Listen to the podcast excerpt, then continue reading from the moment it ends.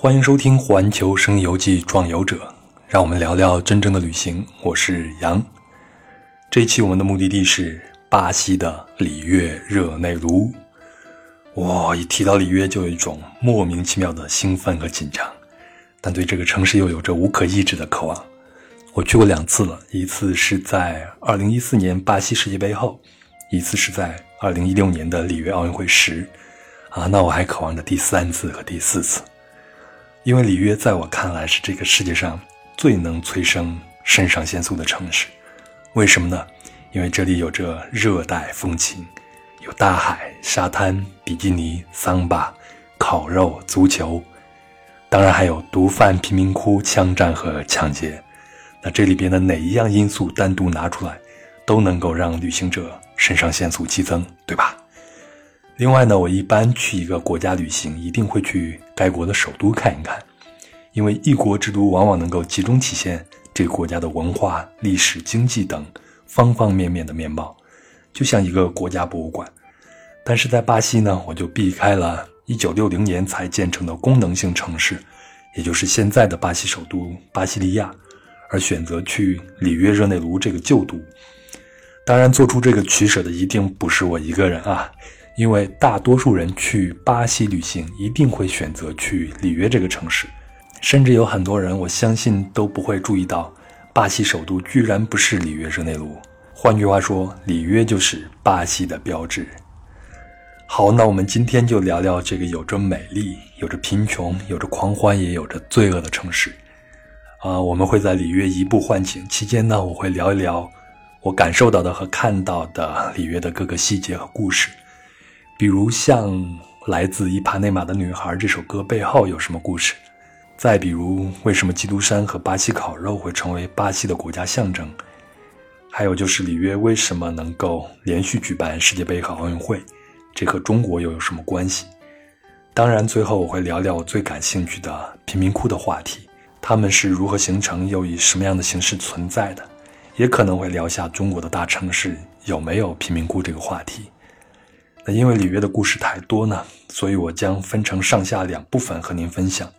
今天就是上半部分。啊，那在这儿呢，我也要再次说一下，我并不是专业的学者，以上呢只是我的旅行观察和发现，所以难免会有纰漏和片面性。如果您发现了我的问题，或者有不同的观点，啊，非常欢迎您在喜马拉雅 FM 和苹果播客的评论区，以及壮游者公号里给我留言，我会一一的回复。当然，您也可以加入壮游者的听众群和我直接交流。那么，请添加微信幺三四三六九二九九五二，他会将您加到群里边。啊，好了，那咱们就出发吧。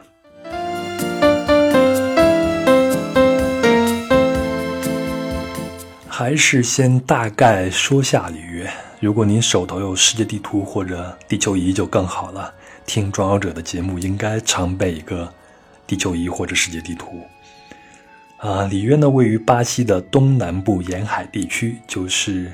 大概就相当于中国的上海，至于中国的位置吧。那里约呢是濒临大西洋，背山面水，有长达六百三十六公里的海岸线。气候呢是热带草原气候，所以终年高温。那这就让里约人一年到头就有穿着性感的气候资本了，也让海岸线的风光非常的美，因为是热带嘛。那同时呢，里约还是整个巴西最大的进口港，是全国的经济中心，也是奥运史上第一个举办奥运会的南美洲城市。那我们知道，哥伦布在一四九二年十月发现了美洲大陆。那么，在一四九三年的五月呢，就在罗马教皇亚历山大六世的仲裁下，西班牙和葡萄牙确定了瓜分殖民地的分界线。因为当时呢，葡萄牙和西班牙是世界上的两个帝国。那在这次仲裁中呢，就规定在亚速尔群岛和福德角群岛以西一百里格的子午线为分界线。那在一四九四年，就是第二年呢，就应西班牙的要求，这条线又往西移动了二百七十里格。总之呢。当时把这条线以西的一切土地就归为西班牙所有，以东的一切土地都归为葡萄牙。你就想象一下，就把一个大西瓜从上到下一刀劈成两半，左边呢就归西班牙，右边呢就归葡萄牙。那当时的世界就被这样两个大帝国给瓜分了。那恰好巴西就位于这条线以东，属于葡萄牙。而南美洲除了巴西以外，几乎都当过西班牙的殖民地。这也是为什么整个南美大部分都讲西班牙语，而只有巴西讲葡萄牙语的原因。那说回里约，在一五零二年的一月二十号，葡萄牙探险家就发现了这样一块避难所。当时他们还以为自己来到了一条大河的河口，所以就把这里取名为“一月的河”。啊，我们现在的对里约的称呼叫里约热内卢，就是葡萄牙语的直接的音译。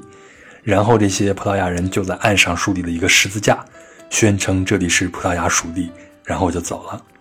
随后呢，法国人又来了，作为走私巴西木材的基地，啊，我们在亚马逊烧了吗那一期也说了，巴西的名字就是来自于这种木材，叫 Basil，其实 Basil 指的就是巴西木。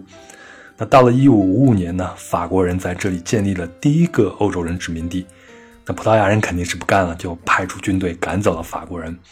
那里约正式建成是在一五六五年的三月一日。啊，大概就是中国明朝的嘉靖年间吧，当时就建立在瓜纳巴拉湾湾口两座花岗岩山峰之间的狭长沙地上，然后才慢慢铺开来，成为现在的里约。那里约是背山面水啊，也就是说北方和西边呢都是山地和盆地，而东边和南边就是大西洋了。从葡萄牙人定居时期呢，里约就是殖民地首都，一直到一八零八年。当时的葡萄牙皇室害怕拿破仑的法兰西入侵葡萄牙，就坐船逃到里约，那这个地方就成为葡萄牙首都。因此，里约也是唯一一个欧洲国家在欧洲以外设立首都的城市。那一直到1882年巴西独立，又到1960年迁都巴西利亚之前，里约都是巴西的首都。啊，那如果现在呢，让我打开五官啊，闭上眼睛打开五官，在脑子里边回想一下里约的面貌。我能想到的永远都是里约的南部地区，啊，拉格亚湖周边一片葱绿，无论是花岗岩山上还是山下，青绿的草和树木就会从各个裂缝中钻出来，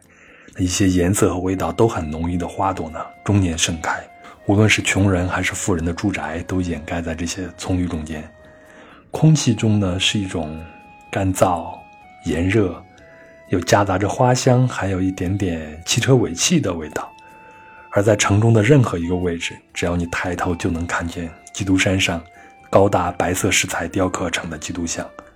那我一直认为里约的精华部分就是南边的海滩了。那聊里约就得从里约的海滩说起。里约共有三十多处海滩，总长度达到二百多公里。那么最著名的就是。科帕科帕纳沙滩和伊帕内马沙滩，那这两处沙滩是连着的，呈两个新月形。那这两个沙滩也是里约人最重要的活动场所了。每年在科帕科帕纳沙滩上会举办全世界最盛大的迎接新年的仪式，就跟啊时代广场迎接新年是一样的。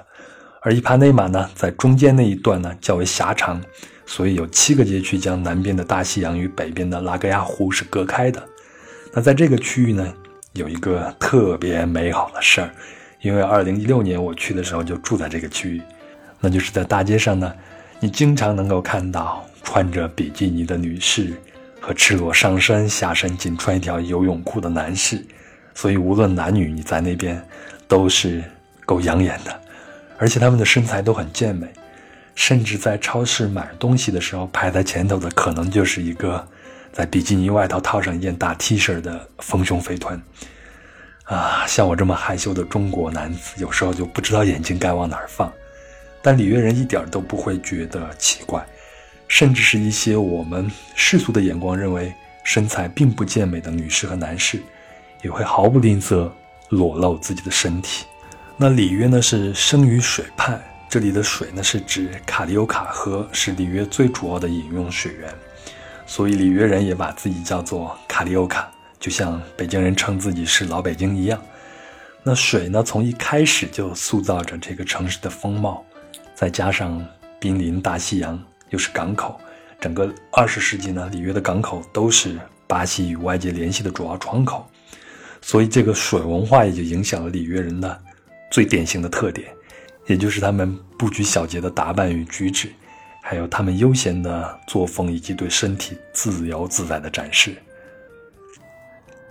那在这一长条的海滩边呢，到了周末和好天气的时候就塞满了人，而沿着海滩呢有一条大道，一到了星期天呢就全部封闭起来，不允许机动车辆进入，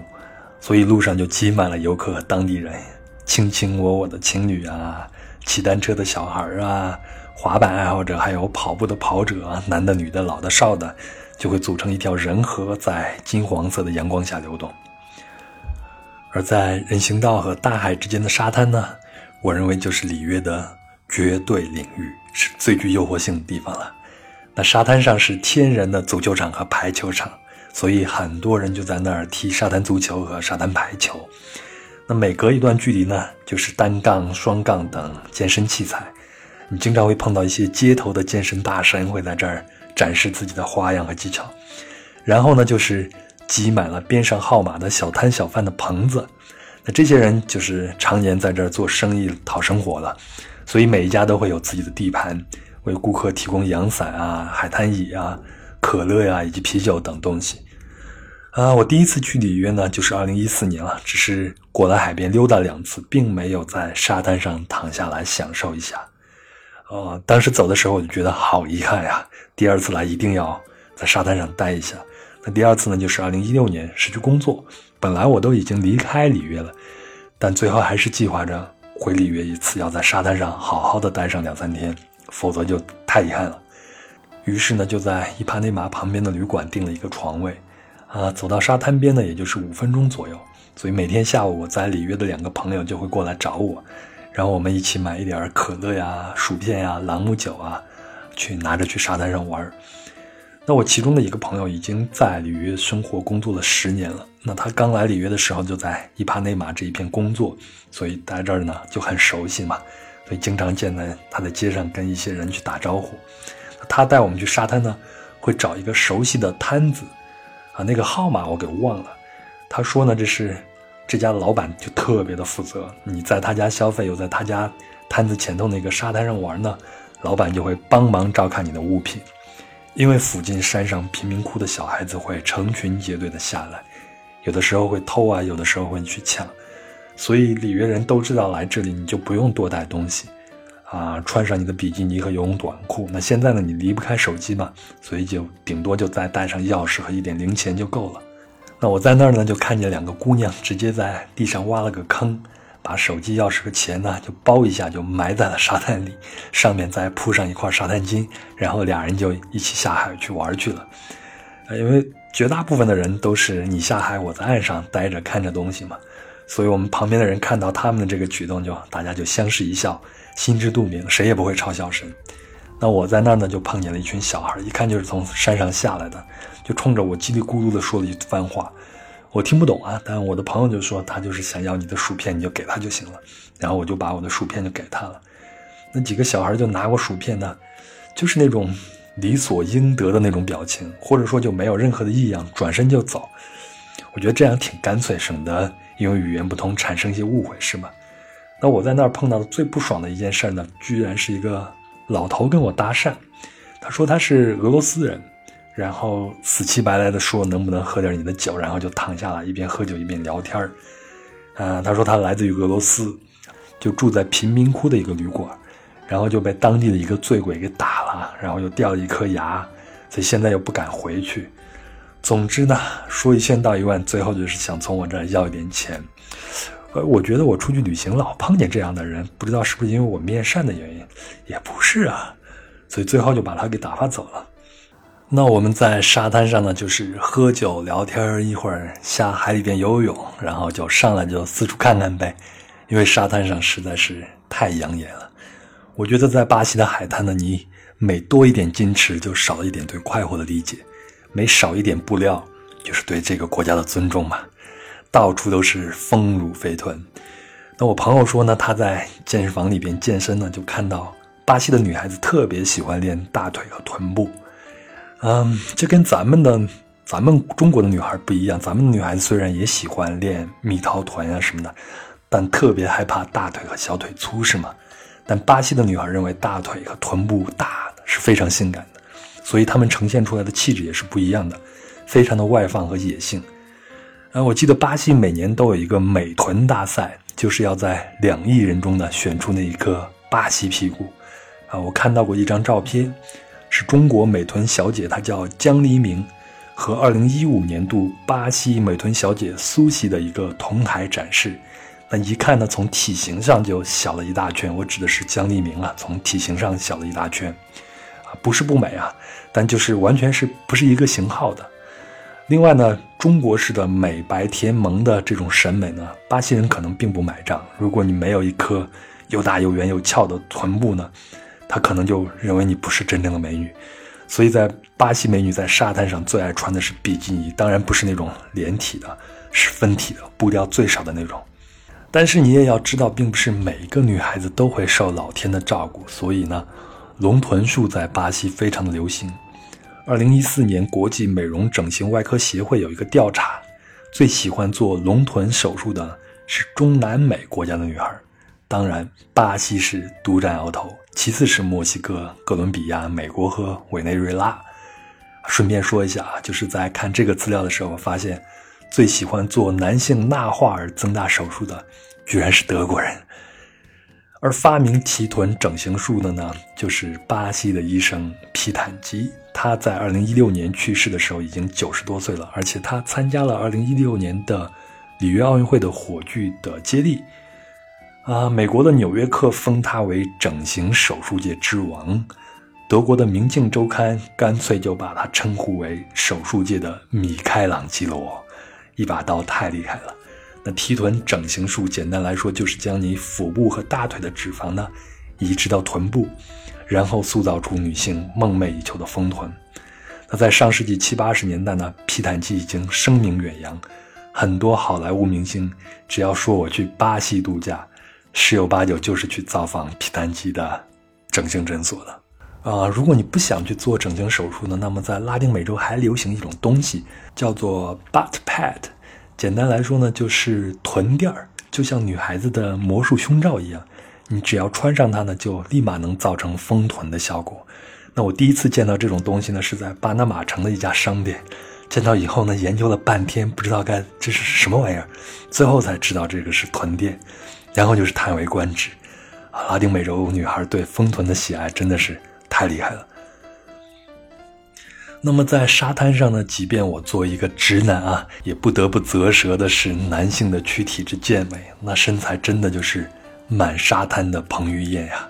就就真的是米开朗基罗雕塑出来的一样，肩宽背厚，腹肌分明，真的是让人羡慕啊！我的朋友还跟我说啊，在里约的沙滩上，如何区分一个男士是否为正宗的里约人呢？你只要看他的短裤就可以了。里约的男人来沙滩一定会穿很短的紧身的游泳裤，最长的也不会过大腿根的。啊，你但凡在沙滩上看见穿沙滩裤的，就是美国式的那种很长的沙滩裤的，十有八九都是外来的游客。嘿嘿，我那天就穿了一条沙滩裤。另外呢，我的这个朋友他是个同志，他们都是有 gay 打的，眼睛一扫就知道对面的人是不是同志。他看了一圈，说：“这一片沙滩上大多数都是 gay 了。”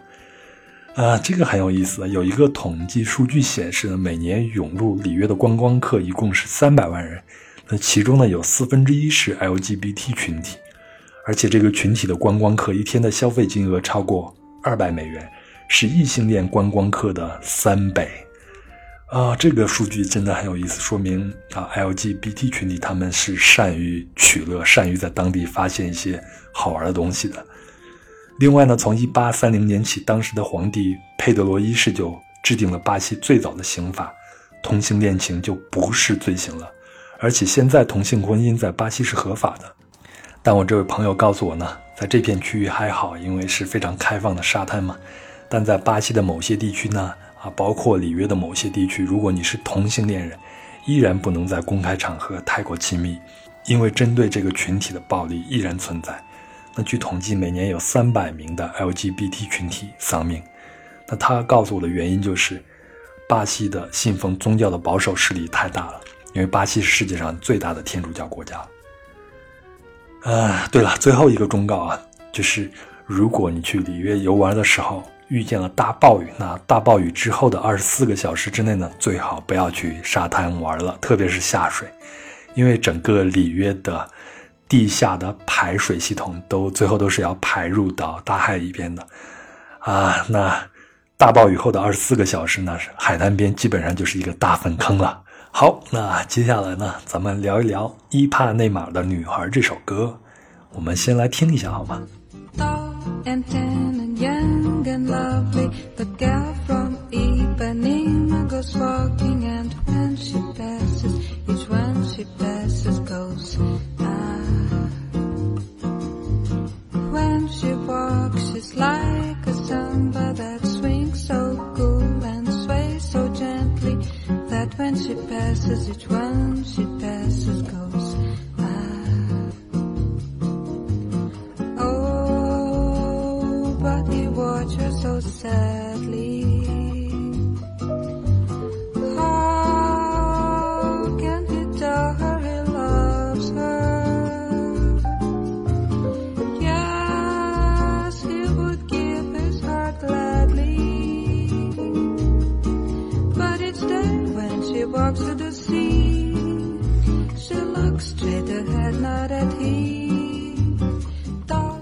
记得在二零一六年里约奥运会开幕式上，当年世界上最会赚钱的超模，也就是小李子的前女友啊，现在嫁给了美国头号橄榄球明星汤姆·布雷迪，也是来自巴西的吉塞尔·邦辰，就走了一段秀，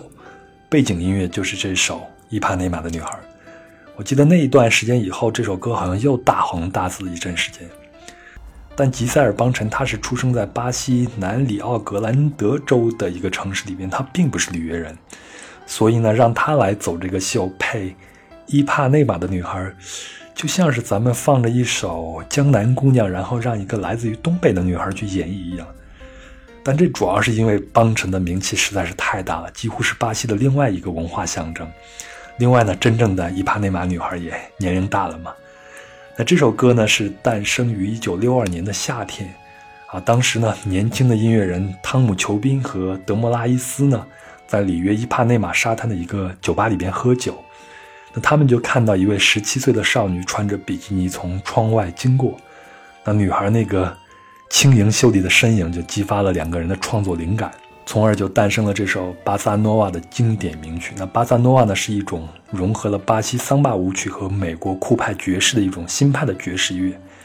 啊，那我们听过很多小野丽莎的歌，对吗？你几乎去每一个咖啡厅或者书店里边都会听到小野丽莎的歌。那她就是一个非常典型的巴萨诺瓦的这种风格。那伊帕内马的女孩这首歌后来就荣获了格莱美的音乐大奖，在全世界范围内被广泛传唱。这首歌也是全世界被翻录次数第二多的歌曲，一共有六百多个版本，你几乎能听到各个国家语言的这种版本。它仅次于披头士的《Yesterday》，所以呢，《伊帕内马女孩》这首歌你也一定会在某个咖啡馆或者书店里边听到过。那走过这个窗口的女孩呢，叫做皮涅罗，也就是歌中伊帕内马女孩的原型。后来呢，就成为了巴西的国民女神。他呢，是一九四五年就出生于里约。那一天呢，他就像往常一样经过这条街。啊，平常呢，他会走到这个酒吧旁边的一个杂货铺，为他妈妈买香烟。这基本上就是他的日常生活了。但就是那个原本正常的下午呢，原本籍籍无名的他，就因为那个瞬间，一切就发生了改变。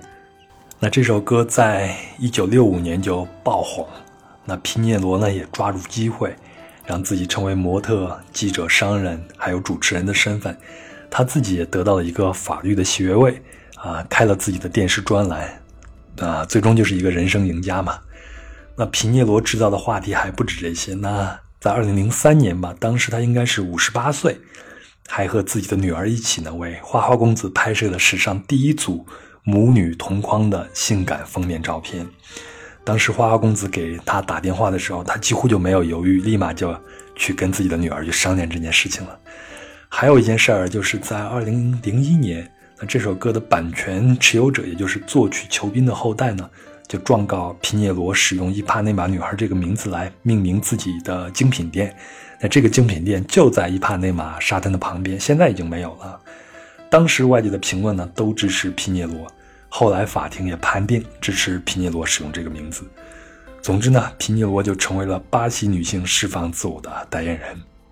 那这首歌红了以后呢，就会有很多人啊去伊帕内马旁边去蹲人啊，就像现在我们去蹲明星一样，去找到皮涅罗跟他合影啊，或者是说说话呀什么的。啊，但是现在呢，因为皮涅罗已经很难在这些场合出现了嘛，但是那个酒吧还是留了下来。但以前那个酒吧并不是叫做伊帕内马女孩，是这首歌红了以后呢，老板干脆把以前的名字给换了，就叫做伊帕内马女孩。那这个酒吧呢，现在在谷歌上还能搜得到。啊，我是想去的，所以我就搜了一下，就去了一次。那它呢，离伊帕内马的沙滩很近，大概就两百米左右。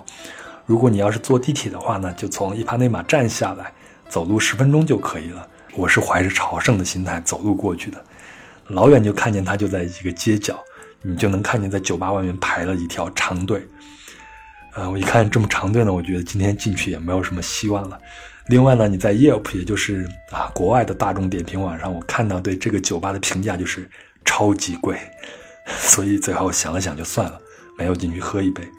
但是你能看见这个酒吧的。啊，大概的样子啊，酒吧它是一个里外通透的设计，所以一眼就能看清楚里边有多少人，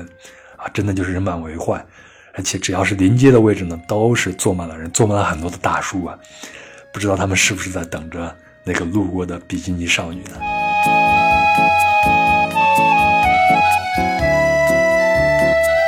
好，关于里约的海滩呢，我们就聊到这儿。啊，我建议所有来里约的朋友呢，一定要抽时间到沙滩上晒一晒、看一看，因为这里才是里约生活的核心。就像这个城市永恒的诗人汤姆·裘宾在他的歌曲《飞机桑巴》里边写的那样：基督像在瓜纳巴拉湾上方展开双臂，陡峭的巨石直入海中，科帕考巴纳海滩尽是白沙。我写下这首桑巴，就是因为里约，我爱上了你。那接下来呢，咱们就聊聊里约的基督像。几乎在任何一个描述里约的电影或者城市风光的视频里边呢，你都能看到基督像。这几乎就是里约的地标了。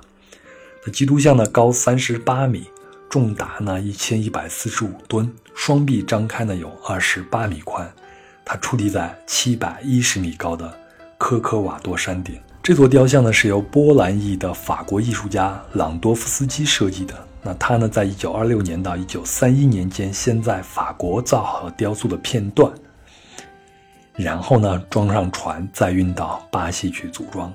整体采用的是水泥材质，外表呢则是用滑石作为涂料，因为滑石柔韧性高，能够抵抗里约多雨的这种天气。但是很多人不知道，这个基督像最怕的是雷神。因为里约的地理位置呢，使它成为雷电之都，每年都会有二到四次雷电直接的击中基督像。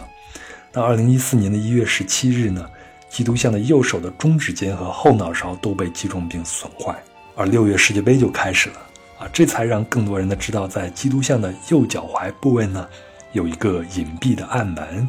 如果你有机会去参观基督像的话呢，你可以去看一下这个暗门。那打开那个门呢？就能进入到基督的身体里边，维修工通过这里呢，能走到外面，才能去做外面的维修。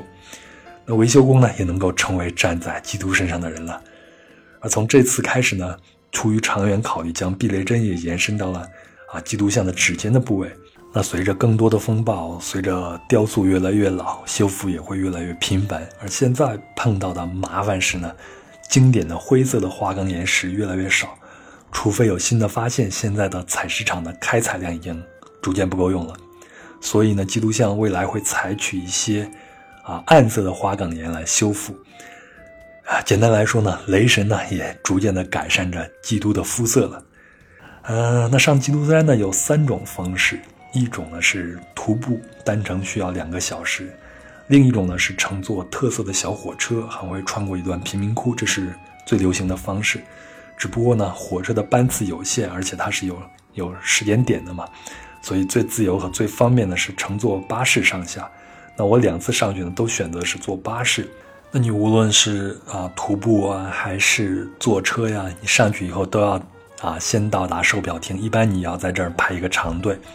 买完票以后呢，你会沿着这个阶梯上去。啊，你刚过去的时候，你应该看到的是基督的背面，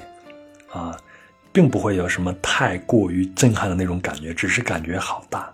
那他在他背部的基座下头呢，有一个小小的教堂。那现在来基督山上的巴西人呢，就是真正的里约人，他们来这不光是游览，有时还会在基座里边的教堂里边做一个礼拜。但是呢，你一旦绕到了正面，那种恢宏感和压迫感就来了。嗯，因为它实在是太高了嘛。其实神像造这么大呢，跟咱们的教堂啊、庙宇啊，包括王室的宫殿修那么高大是一个道理，就是让信众到此呢，就产生一种我好渺小的这种感觉，从而从心里边就生出一种畏惧啊，自愿去跟随他。无论你什么时候去，你都会看到一个奇观，就是所有的人都在基督像下用各种姿势来找合影的角度，有站的、趴的、躺的。有的片子出来会很有意思啊，但是你看那些人在基督像下头找各种角度的时候，就觉得特别的好笑。我想恐怕基督都不会预想到他会退居二线，成为这些人的一个背景。基督山上的那个视野是非常的开阔的，可以说是最好的俯瞰里约的观景台，可以看到里约富人聚集的，也是房价最高的拉格亚的湖区，也能够看到远处山上的贫民窟。也可以看到面包山和停泊在港湾里边的游船。那你往大西洋里边看呢？几座石山呢从海水中拔地而起，那整个意境呢特别像中国的泼墨山水画，非常非常的美。必须得说，基督真会挑地方，站在这儿，拥抱着里约城，拥抱着大西洋和青山翠水，啊，所谓的上帝视角也不过如此。另外呢，你不登高的话，去里约城市里边的阶梯大教堂参观一下，周末到伊帕内马附近的周末市场去逛一逛，啊，甚至就是沿着拉格亚湖转一转，跑个步，哪怕你就什么不干，对着湖水发发呆，都非常的美好。那关于里约的观光部分呢，就说到这儿，然后我们聊一聊里约的食物。那首先就得聊巴西烤肉了吧。哎，巴西烤肉对我来说真是一个美好的记忆啊！在十几年前的北京，我那个时候还是二十多岁的小伙子的时候呢，在劲松和长虹桥的东北角都有一个巴西烤肉，六十九块钱任吃，二十多种烤肉，太划算了。当时我老跟我的一个哥们儿去吃啊，呃，吃了几次就识破了店家的套路，因为你只要一坐下来。服务生刚开始一定会接踵而至，就是上过来的非常的勤，这就是他们的第一波攻击。我觉得他们就是让你在十几分钟之内就吃顶，然后你就会啊后面的东西你就吃不下去了。他们的服务也会越来越慢啊，甚至你要只能要挥手才招呼他们，他们才会过来上肉。但是我多鸡贼呀，所以就看破了这个套路，再去吃呢。我跟我哥们儿一开始啊，每一样就吃一小点儿。然后慢慢的吃，因为你知道，只有打持久战呢，才能在这种自助餐里边获得最后的胜利，也就是最终吃到富强，吃回成本。哎，想想时间过得真快，那时候的青春可以在胃口里边肆意挥洒，现在我们都开始养生了。那回到了里约啊，一定要吃一次正宗的巴西烤肉。我选的是一家里约最著名的店啊，叫大猪头。它的 logo 就是一个打着蝴蝶结、笑哈哈的大猪头。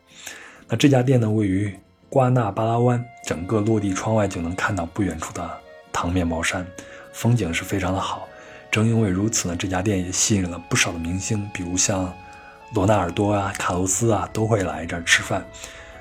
啊，服务生会领我去落座，然后告诉我，他会给我发两个牌子，一个绿色的牌子，一个红色的牌子。然后他就告诉我，如果你吃饱了，就把这个绿色的牌子给放倒，把红色的牌子放起来，啊，否则呢，你就把绿色牌子一直立着，把红色的牌子放倒，这就是你要一直会，这就是代表着你要一直吃嘛，所以服务生就会过来一直给你送肉。当然啊，这个时候我已经有了在北京吃巴西烤肉的经验了，就是挡住第一波，吃好第二波，垫底第三波，打好持久战。咱们再说一下这种巴西烤肉。那这种烤肉呢，都是在烤架上烤的，它的味道主要就是来自于火盐和肉。它的肉可能就会用一些盐巴腌制一下，没有什么其他的调料，然后就串起来就放在火上烤。那烤制的师傅呢，会根据肉的厚度以及与火的距离，啊，然后根据自己的经验去判断何时要旋转，什么时候要出炉，啊，以锁定多汁的状态和最佳的味道。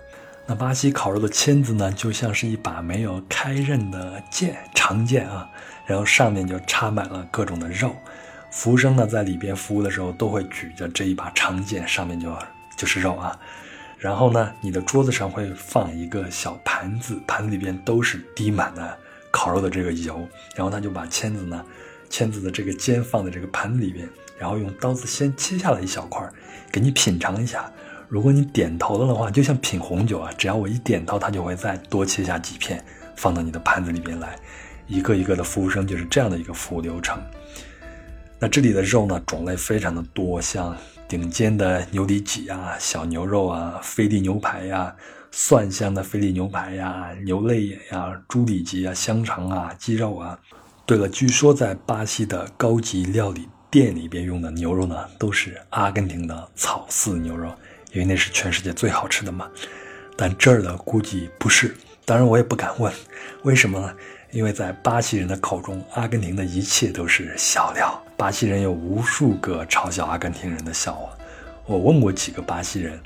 为什么那么恨阿根廷人呢？说法不一，有的说是呢，因为足球两国争霸，所以巴西人瞧不上阿根廷，死敌嘛。还有一种说法呢，就是阿根廷人一向以自己是欧洲人后裔自居。就无论是他们的长相啊、身材啊，跟那些啊，就是原住民以及他们混过去的人不一样嘛，所以阿根廷人就充满了自大和愚蠢。这一点呢，就让他周边的国家的人，包括巴西啊，都很瞧不上他。总之呢，就是瞧不上啊。所以呢，我也不敢问这儿的牛肉是不是阿根廷牛肉啊。但是呢，巴西也是牛肉出产大国嘛，这里的肉也很好吃。我们中国的很多的牛肉都是来自于巴西的。不过在这儿烤肉店里边，我最喜欢的是鸡心，那一颗颗的鸡心里面就包着一汪汪的油水，就像我们的灌汤小笼包一样。你吃的时候要特别的小心，要先咬开一口，把里边的油水给吸干了，否则它会溅到你的舌头上、你的口腔里边。啊，这个真的是一个美好的回忆。现在说的时候就口水四射了。那这种烤肉的名字在葡萄牙语里边呢？它直接翻过来就是厚厚的肉或者是肉块儿。那欧洲人呢就把牛这种动物带到南美大地，而葡萄牙人分得到巴西这块国土面积排名世界第五的土地以后，很多人呢，啊，他们的家乡在葡萄牙本地是活不下来的，所以就会移民到这边来碰碰运气。那在19世纪80年代呢，巴西的南里奥格兰德州啊，也就是吉塞尔邦辰就是出生在这儿的，也就是他的祖先啊，就迎来了第一批的欧洲人。然后他们就开始在这儿放牧牛羊，那这些欧洲人呢，后来被称为高桥人。当然，阿根廷也有很多高桥人啊。高桥人呢，就喜欢聚集在一起吃饭。游牧民族嘛，就把肉切成厚厚的一块，用签子呢串起来，在火上烧烤，然后再拿着这个签子到每一个食用人的前头，用刀子把这个肉割下来。那这就是巴西烤肉的起源了。那到了二十世纪的四十年代，已经遍布整个巴西。继而呢，全世界的肉食者都知道了这种狂野的饕餮形式，乃至于这也成了巴西餐饮的一个标志。但是啊，巴西人不是每一顿都去吃巴西烤肉的，就像我们中国人也不是每一顿都去吃北京烤鸭，是吗？所以呢，还有很多其他的平民经常去吃的食物，我想跟大家分享一下。呃，我聊一些我印象比较深刻的食物吧。首先就是在街上到处都能吃到的公斤饭，这也就是我在里约的时候最经常去吃的。其实就有点像我们的自助餐，但是这种自助餐它是非常平民化的，它是按重量来结算的，所以它才叫啊公斤饭嘛 kilo。那好一点的公斤饭餐馆呢，就会提供一些呃时鲜的蔬菜呀、沙拉呀、煎牛排呀、炸鱼啊、烤鸡啊。当然还有巴西人最爱吃的黑豆饭呀，还有意大利面呀、炖菜呀，以及水果甜品等。通常甜点或者一两样精致的那些菜是要单独称重的。那其他的菜和主食一律都是一个价格。你进去以后，他会给你发一个小的卡片儿，这分别代表是饮料或者菜啊什么的。然后你分别取完以后，拿着去结账就好了。我记得伊帕内马附近，我住的旅旅馆的附近就有一家公斤饭的餐馆，几乎就是隔壁了，所以我经常去吃了。那二零一六年啊，一个巴西雷亚尔，也就是我前头说的那个黑奥啊，就大概等于三块钱人民币左右。现在可能降下来了。那个时候一公斤饭呢，大概是五个黑奥，也就是十五块钱人民币左右。啊，当然在这个区域吃是贵的，所以我那个朋友就说他能找到两个黑奥一公斤的饭店。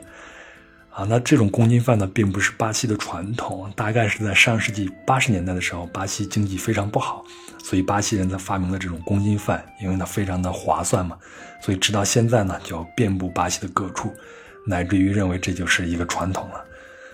那除了这些呢，我还在我朋友的带领下去吃了更有特色的一些食物，在这儿我必须得介绍一下我这个朋友，她是我非常钦佩的一个女孩儿。啊，她是一个深圳姑娘，那只身在海外已经生活了十几年了，到今年已经有二十多年了吧。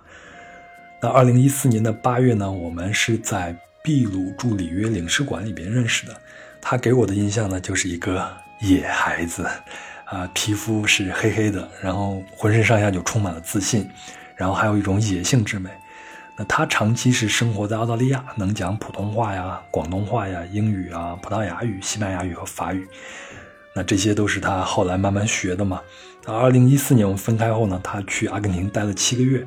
然后就是秘鲁和哥伦比亚，然后又开始申请法国的留学资格，在巴黎开始继续啊修习他的这个音乐。那到了二零一六年奥运会开始招募志愿者的时候呢，他又中选了。这已经是他最近十年间第五次来巴西了。那里约呢，对他来说就像跟家乡一样熟悉嘛。所以萨萨对这里呢，就他知道去哪些地方是需要避开危险的。那萨萨这一次也充当了我的啊美食向导。他见到我就说：“走，我带你去吃最地道的。”我我没有想到他说的走就是真的走路，就在里约穿街走向了好几个小时，直到走的我腰疼都复发了。那他呢，先带我去的是一个地铁站附近的一个小店。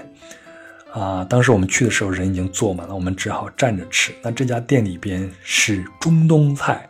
最好吃的是黎巴嫩的这种三角的这种肉饼。呃，我我非常的奇怪，里约怎么会有这么多的中东人呢？后来查了一下资料，是从十九世纪末期呢，为了躲避本国的战乱，巴西迎来了黎巴嫩的移民潮，那就来自黎巴嫩不同地区的渔民纷纷迁至巴西。至今拥有黎巴嫩血统的巴西人大概在四百万至七百万之间，而黎巴嫩本国的人口才是四百四十万，所以他们会千里迢迢来到这边呢，就把自己家乡的一些风味带过来了，也就是阿拉伯式的美食嘛，也就成为巴西的食物中的一个重要的一个部分。接下来呢，萨萨又带我去吃了来自北部亚马逊丛林的特色，就是塔卡卡的这个汤。哦，这个汤我记得在亚马逊烧了吗那一期里边，我大概的讲了一下，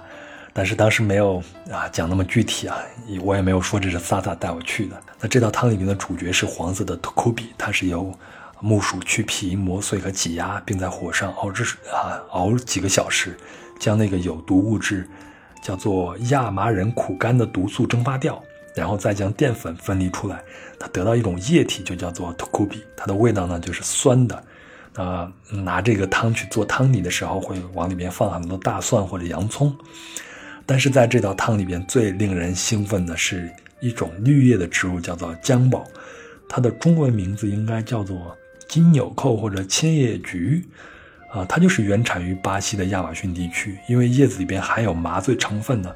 所以它又被我们中国人叫做牙痛草。但就是因为这种麻醉成分啊，吃到嘴里边，你的舌头先感觉到是辛辣。然后是麻，最后才是这道汤里边土库比那个酸的口味以及大蒜那种味道，就非常非常的刺激，而且里边会丢几条大虾，所以整体吃起来那种感觉是非常的综合，它的味道也是很立体的，非常的开胃。呃，那天晚上呢，萨萨还带我去了圣特雷萨区的山上去走。如果是我一个人的话呢，我可能不会敢上山去，但是因为萨萨对这儿很熟嘛，所以他带我去的。在里约呢，很多贫民窟都是依山而建的啊。这个圣特雷萨虽然也在山上，但这里现在已经很平和了，而且这里是艺术家的大本营，有很多风格很独特、清新的建筑或者饭店。到了晚上呢，就有很多人在街上跳桑巴或者 funk 那种舞。那我们那天晚上的目标呢是巴西的东北菜，就像萨尔瓦多这样的城市，都是以非洲裔巴西人为主的城市，所以呢，他们的饮食都是非洲风格。因为靠海呢，海鲜也是主要的食材了。主菜呢是用一个朱砂的陶盆装着，啊，然后里边是鱼块、西红柿、洋葱，还有各种香料，还有就是木薯粉一起熬制的。那那。端出来，端上桌那个菜呢，看见它整个是因为有西红柿嘛，所以看起来是那种红色的，你看着都很下饭。果然呢，最后给我配了一大盘的米饭。那 那服务员呢，会替你把那个汤汁和鱼肉都浇到这个米饭上，所以无论是吃法呢，还是做法，看起来都跟中国菜有异曲同工之妙。那吃起来也确实是非常的下饭。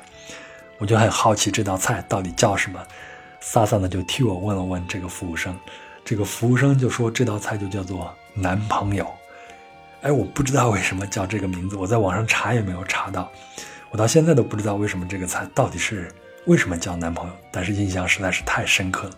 如果您知道的话，也可以告诉我一下。那天我们的饭后甜点是阿萨伊，号称是来自亚马逊的紫色黄金，也是我最喜欢的一样巴西的食物了。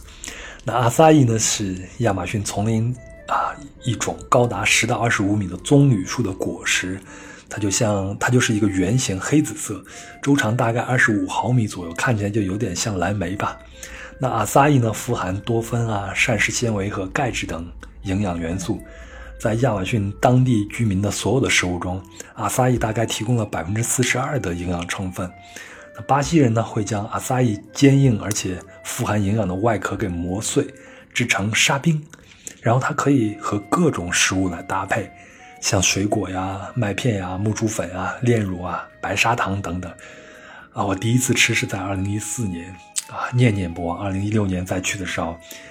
依然要去找到这些地方去吃啊。那在巴西的任何城市，无论是饭店呀、酒吧呀，还是海滩，哪怕就是街头的报亭，都有可能有这种国民食物阿萨伊的身影。啊，我记得美国的脱口秀女皇奥普拉也是阿萨伊的自来水是忠实粉丝，所以他就把它称为超级食品。啊，二零一四年我在亚马逊旅行的时候，当时的房东就跟我说，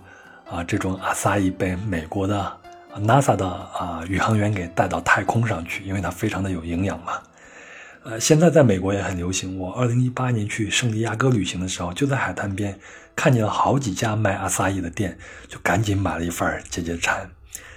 那它吃起来的感觉就是沙冰，而且它非常的凉。当你多吃几口的时候，有可能让你的大脑暂时的冻结，你整个人就像冥想一样，仿佛你就能听见亚马逊丛林里面那个鸟叫，还有风掠过树林的那种声音啊！只是因为我太喜欢吃这个东西了，所以我会有各种的联想。所以呢，如果你要去里约、去巴西旅行，吃完饭一定要来一份阿萨伊。而且非常有意思的是。阿萨伊吃完以后，你的舌头就会变成紫色的，就像盖了一个到此一游的邮戳一样。好，我看了一下录制时间，也不短了。今天关于里约就先和你聊这些吧。那今天聊的里约的海滩文化、音乐、美食和基督像，是不是特别美好呢？哎，我感觉这就像一个故事的开篇，先给你营造一个安定祥和的氛围，然后再来一个大转折。好，那在下期的内容里，我会跟你聊一聊里约的另一面，巴西的经济动荡对里约治安的影响，以及里约人的街头生存智慧，还会聊聊巴西因为啊黑奴贩卖而产生的独特的足球风格和马拉卡纳体育场的失落。那最后是。贫民窟的形成，以及巴西政府和主宰贫民窟的红色指令帮派之间的斗争等等故事。那下期呢，可以说是绝对精彩，敬请期待。好了，那以上就是本期的全部内容。如果您喜欢本期的节目，请顺手转发给身边的朋友，这样才能够让更多的人知道壮欧者的存在嘛。那在这也顺便感谢一直关注我而且给我留言的这些朋友，谢谢你们的支持，也非常欢迎您能够在喜马拉雅 FM 和苹果播客以及云听 APP 的评论区里边给我留下更宝贵的意见，我会一一回复。另外，本期的相关图文将会在公众号“壮欧者”里边为您呈现，请您搜索并关注“装游者”就好了。那装游者也有自己的听众群了，请您微信添加幺三四三六九二九九五二，他会将您拉进去。那在群里边有一群非常有意思的人，大家在这里边聊聊天啊，神游一下世界啊，特别是在这个特殊的时候，大家都出不去嘛。啊，如果您想听哪一个目的地的节目呢？也请您在以上的联系方式里边和我联系就好了。最后，还是祝大家保重身体，我们下期见。